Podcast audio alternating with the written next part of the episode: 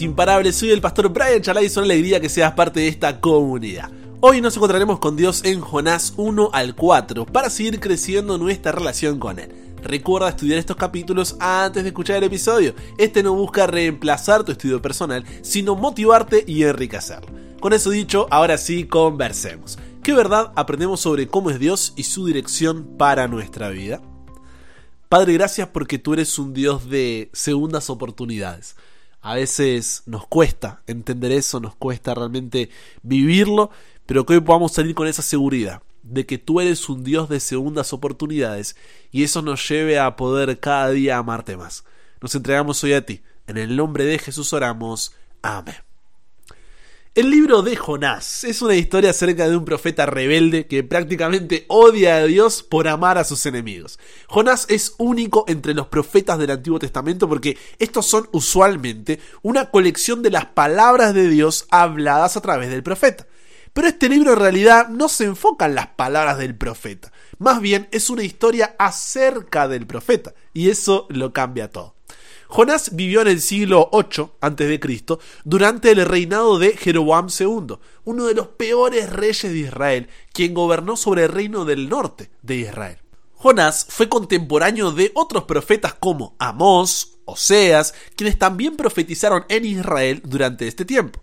Y es precisamente durante el reinado de Jeroboam II que encontramos la otra referencia a Jonás en el Antiguo Testamento. Puedes buscar el relato en Segunda de Reyes capítulo 14 versículos 23 al 25. Resumiendo, en esa ocasión, Jonás profetizó a favor del rey y le prometió que ganaría una batalla y tendría de vuelta todo su territorio allí en la frontera norte de Israel. Ahora, es importante saber que el profeta Amós también confrontó a Jeroboam y a través de él Dios específicamente revirtió la profecía de Jonás, prometiendo que Jeroboam perdería esos mismos territorios porque era muy malvado en Amós capítulo 6 versículos 13 y 14. Así que antes de siquiera iniciar la historia, ya sospechamos del carácter de Jonás con esta contradicción a la voluntad de Dios. Pero si hacemos un vistazo general, te darás cuenta de que el libro de Jonás tiene un diseño que es hermoso, con toda su simetría y emparejamiento literario a propósito, porque tienes los capítulos 1 y 3, contando la historia del encuentro de Jonás con personas que no son israelitas, primero con unos marineros y luego con los odiados enemigos de Jonás, los ninivitas. Y cada parte ofrece un contraste cómico entre el egoísmo de Jonás y la humildad y arrepentimiento de los paganos. Ahora, los capítulos 2 y 4 contienen las oraciones de Jonás. Una es una oración de arrepentimiento, o algo así, y la otra es una oración en la que Jonás reprocha a Dios por ser demasiado bueno. Este cuidadoso diseño del libro es acompañado por un estilo narrativo realmente único. La historia está llena de personajes estereotipados que, irónicamente, hacen exactamente lo contrario de lo que piensas que harán. Tienes al profeta, el hombre de Dios que se revela y odia a su propio Dios. Tienes a los marineros, que se supone que son muy inmorales, pero en realidad tienen corazones blandos y arrepentidos y se vuelven a Dios en humildad. Tienes al rey del imperio más poderoso y sanguinario del planeta, y él se humilla delante de Dios por un sermón de cinco palabras de Jonás. O sea, es realmente un libro peculiar. A modo de repaso, en el capítulo 1 Dios le ordena que vaya Jonás a la ciudad de Nínive y proclame su mensaje de juicio debido a la maldad que hay allí. Pero Jonás, en lugar de obedecer, decide huir de la presencia de Dios en la dirección contraria, va hacia Tarsis. Pero Dios, por medio de una tormenta, busca la forma de atraerlo nuevamente hacia su voluntad. En el capítulo 2, Jonás es tragado por un pez que Dios ha preparado durante tres días y tres noches. Jonás se encuentra allí en el vientre del pez en una experiencia desesperada y oscura. En ese lugar de angustia, Jonás clama a Dios en oración, reconociendo su pecado y arrepintiéndose sinceramente. Dios escucha su oración y ordena al pez que vomite a Jonás en tierra seca, otorgándole una segunda oportunidad. En el capítulo 3, nuevamente Dios le dice a Jonás que vaya para Nínive, proclame el mensaje que le ha sido encomendado. Esta vez Jonás obedece y se dirige a la ciudad. Al llegar a Nínive, proclama que en 40 días la ciudad será destruida. Sorprendentemente, los ninivitas, desde el rey hasta el último ciudadano, escuchan el mensaje y se arrepienten de sus pecados. Al ver su arrepentimiento verdadero, Dios decide no llevar a cabo la destrucción que había anunciado, no porque haya cambiado de parecer, sino porque su condena era condicional a su arrepentimiento. Finalmente, en el capítulo 4, Jonás muestra su descontento y enojo por la misericordia de Dios hacia Nínive. Entonces Dios confronta a Jonás y le hace reflexionar sobre su enojo totalmente desproporcionado. Le pregunta si tiene derecho a enojarse por la muerte de una planta que apenas duró un día, cuando él mostró compasión hacia una gran ciudad con más de 120.000 personas y muchos animales. Dios busca enseñarle a Jonás una lección sobre la amplitud de su misericordia y su amor. El libro de Jonás concluye dejando al profeta en silencio y sin una respuesta a la pregunta de Dios. ¿Qué aprendemos sobre Dios en este libro? Mira, en el relato de Jonás se destacan varios atributos de Dios, pero resaltaremos los cuatro principales. Primero, misericordia. A pesar de la desobediencia y rebeldía de Jonás, Dios no lo abandona, no lo castiga de inmediato. En cambio, Dios muestra compasión hacia Jonás, al salvarlo de la muerte y ser tragado por un gran pez. Además, Dios también muestra su misericordia hacia los de Nínive. Los ninivitas, al ofrecerles la oportunidad de arrepentirse, de evitar la destrucción. Este atributo revela el corazón compasivo, amoroso de Dios, dispuesto a perdonar y a darnos segundas oportunidades. En segundo lugar, la soberanía divina. A pesar de los intentos de Jonás por huir y evitar cumplir con el mandato de Dios, él muestra su dominio sobre todas las cosas al intervenir en las circunstancias y dirigir los eventos de acuerdo con su voluntad. Dios controla la naturaleza al enviar una tormenta y calmarla, así como al dirigir al pez para que trague y luego vomite a Jonás. Este atributo resalta la, la autoridad, el poder supremo de Dios sobre toda la creación. Nada está fuera de su poder. Dios puede trabajar en su soberanía en armonía con nuestra libre elección, guiándonos y corrigiéndonos cuando nos desviamos de su voluntad, y al mismo tiempo permitiéndonos tomar decisiones y enfrentar las consecuencias de nuestras acciones. En tercer lugar, se destaca la justicia de Dios, porque aunque la historia de Jonás se centra principalmente en la misericordia de Dios, también revela su atributo de justicia. Al principio, Dios envía a Jonás a proclamar el mensaje de juicio y destrucción sobre la ciudad de Nínive debido a su maldad. Entonces, esta advertencia de juicio divino es una expresión de la justicia de Dios y su compromiso de no tolerar el pecado, sino él dejaría de ser santo. Cuarto, la omnisciencia de Dios, es decir, su conocimiento completo, su conocimiento perfecto.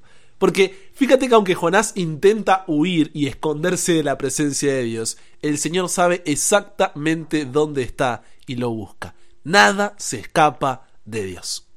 Ahora, ¿cómo el conocer estas verdades sobre Dios nos dan una dirección para nuestra vida? Mira, primero, Jonás era consciente de la naturaleza misericordiosa de Dios y sabía que si los ninivitas se arrepentían, Dios los iba a perdonar. Sin embargo, en lugar de alegrarse en la gracia de Dios, Jonás temía que su mensaje de juicio no se cumpliera y su reputación como profeta se viera dañada. Él se preocupaba por su reputación como profeta y temía que la gente lo viera como un falso profeta o alguien que no entendía adecuadamente la voluntad de Dios. Por lo tanto, su resistencia a la misión y su deseo de huir fueron impulsados por qué? Por el miedo a quedar mal y ser juzgado por los demás. Su enfoque estrecho y egoísta le impidió apreciar plenamente la gracia, la misericordia de Dios. El libro de Jonás nos desafía a examinar nuestras propias motivaciones, nuestras propias preocupaciones en nuestra relación con Dios. A menudo es fácil caer en la trampa de buscar nuestra propia reputación y temer el juicio de los demás, incluso a expensas de obedecer y confiar en la voluntad de Dios. Por lo que debemos recordar que Dios es soberano y que su misericordia se extiende a todas las personas, incluso a aquellos a quienes podemos considerar indignos o fuera de nuestro círculo de aceptación. Segundo, la historia de Jonás ilustra cómo nuestras propias ideas, deseos y temores pueden entrar en conflicto con lo que Dios nos está llamando a hacer. Tenemos la tendencia humana de resistirnos a la voluntad de Dios cuando ésta va en contra de nuestros propios planes, preferencias o comodidades. La lucha de Jonás para obedecer a Dios y confiar en su voluntad se hace evidente en varios aspectos de la historia. Jonás tenía prejuicios y preconceptos hacia los ninivitas, considerándolos enemigos, creyendo que ellos no merecían el mensaje de arrepentimiento. Esta actitud revela su dificultad para confiar en la sabiduría y el amor de Dios. Una sabiduría y amor que se extiende a todas las personas sin importar su pasado. Y además, Jonás estaba más preocupado por la seguridad militar de su propia nación que por la ciudad de Nínive. ¿Por qué digo esto? Porque en ese momento Nínive era la capital del imperio asirio, un poderoso imperio que representaba una amenaza para Israel, la nación de Jonás. Entonces, podría haber temido que si los ninivitas se arrepentían y encontraban el favor de Dios, Israel podría ser subyugado o conquistado por ellos. Su preocupación por la seguridad y el bienestar de su propia nación pudo haber influido también en su resistencia para llevar el mensaje de Dios al pueblo de Nínive. Aquí vemos su lucha para confiar en la justicia y la soberanía de Dios y al mismo tiempo su deseo de que se haga su propia voluntad en lugar de la de Dios. Esta historia nos desafía como creyentes a examinar nuestras propias luchas internas para obedecer a Dios y confiar en su voluntad. A menudo podemos encontrarnos en situaciones donde nuestros deseos personales, nuestros temores, nuestros prejuicios chocan con lo que Dios nos está llamando a hacer. En esos momentos es crucial, vital, fundamental, mira lo que te digo, recordar que la voluntad de Dios es perfecta y que su plan siempre es mejor que el nuestro. Debemos luchar contra nuestra naturaleza egoísta y rendirnos a la dirección de Dios confiando en su sabiduría y en su amor. Y tercero, desde la perspectiva de los ninivitas quizá, nos muestra el increíble amor y misericordia de Dios hacia aquellos que se arrepienten y buscan su perdón. Los ninivitas eran un pueblo conocido por su maldad, por su corrupción, alejado de los caminos de Dios. Sin embargo, cuando Jonás finalmente obedeció a Dios y predicó en Nínive, todo el pueblo se arrepintió sinceramente de sus pecados y buscó a Dios. Sin importar cuán lejos hayamos estado de Dios en el pasado o cuán pecaminosos hayamos sido, Él siempre está dispuesto a brindarnos una segunda oportunidad. A través del arrepentimiento y la fe en Él podemos experimentar hoy, hoy, su perdón y restauración. No necesitas cambiar para ir a Dios. Debes ir a Él y Él te transformará. Al igual que los ninivitas, todos nosotros hemos cometido errores, pecados en nuestra vida. Podemos sentirnos alejados de Dios, atrapados en esos errores y sin esperanza. Sin embargo, el libro de Jonás nos recuerda que Dios siempre está dispuesto a recibirnos cuando nos volvemos sinceramente hacia Él. ¿Eres indigno? Sí lo eres. ¿Eres inmerecedor? También. Pero no importa cuán oscuro sea nuestro pasado, su amor y perdón son más grandes, porque puedes acercarte a Dios en el nombre de Jesús. Son sus méritos y su dignidad la que te permite acercarte a Dios y poder recibir su perdón. No seas orgulloso, ten la humildad de reconocer que esa culpa y vergüenza pueden encontrar restauración en el nombre de Jesús. A partir de todo esto, entonces, pregúntate, ¿Qué aspectos de mi vida reflejan una preocupación excesiva por mi reputación ante los demás en lugar de confiar plenamente en la voluntad de Dios? ¿En qué áreas de mi vida puedo estar resistiéndome al llamado de Dios por miedo a las posibles consecuencias negativas o a no cumplir con las expectativas de los demás? ¿Cuándo fue la última vez que me alegré, sinceramente, eh, pero de verdad, por el arrepentimiento y la restauración de alguien que consideraba indigno o fuera de mi círculo de aceptación? ¿Cómo puedo aprender a confiar más en la sabiduría y el carácter de Dios, incluso cuando sus planes no se alinean con mis propias expectativas o deseos? ¿Qué acciones puedo tomar para dejar de lado mi enfoque estrecho, egoísta y en su lugar abrazar la gracia y misericordia de Dios hacia todos, reconociendo que su amor se extiende a aquellos a quienes puedo considerar perdidos o indignos? Y finalmente, ¿Estoy dispuesto a reconocer mis pecados y buscar su perdón? ¿Estoy abierto a recibir una segunda oportunidad y permitir que Dios transforme mi vida? Para reflexionar. Pero de verdad, que no queden estas preguntas en el aire. Piensa sobre estas preguntas. Anota si es necesario. Y cómo se responden en tu propia experiencia personal. Te ayudará a poder este libro de Jonás, llevarlo a tu realidad y te ayuda a encontrarte con Dios, a crecer en tu relación con Él y cada día estar más cerca tuyo. Piensa sobre esto y mientras conversamos con Dios sobre eso. Querido Dios, gracias porque nos has dejado el libro de Jonás que tiene un montón de enseñanzas para nosotros hoy. En primer lugar, Padre, ayúdanos a dejar de mirar hacia nuestra propia reputación, en lugar de confiar plenamente en ti, Señor. Necesitamos entender que lo más importante siempre es tu voluntad. A veces nos resistimos al llamado que tú nos haces por el miedo a las consecuencias o lo que la gente va a decir, pero necesitamos jugárnosla completamente por ti. Basta de jugar a medias, Dios. Por favor, ayúdanos. Danos esa alegría sincera cuando vemos a personas que son restauradas, transformadas por ti, incluso aunque para nosotros son hipócritas, los odiemos, sean enemigos, pero al ver cómo tú los cambias, Señor, que podamos compartir ese amor y podamos realmente alegrarnos por su salvación. Ayúdanos a confiar en tu sabiduría antes que en la nuestra, incluso cuando tu voluntad no se alinee con nuestras expectativas o deseos.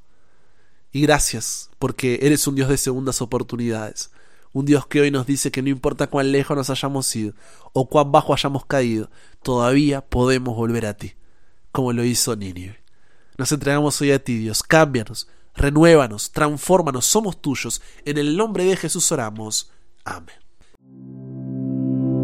Y con eso llegamos al final. Comparte con otros lo que aprendiste hoy. Súmate a la comunidad en WhatsApp totalmente gratis si todavía no lo has hecho para recibir una notificación de tu celular cada mañana, escuchar los episodios sin conexión, tener material extra, hacer tus preguntas, acceder a contenido exclusivo y te espero en el siguiente para que nunca pares de aprender y nunca pares de crecer. ¿Por qué? Porque hasta el cielo no paramos.